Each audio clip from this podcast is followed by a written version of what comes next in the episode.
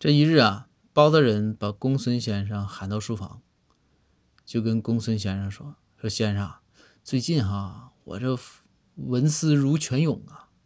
我这啪啪啪啪写了一个几十万字的小说啊，我合计让先生你给我看看，要行的话，咱也发表一下子，挣点。”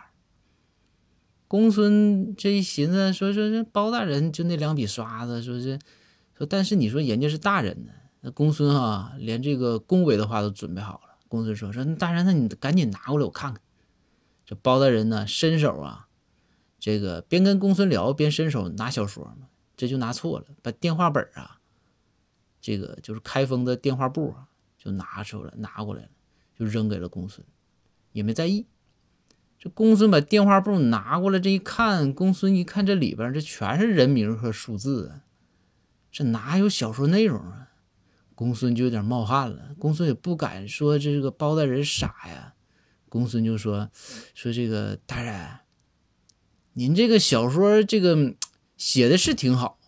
但是我个人觉得是不是人物上有点多呀？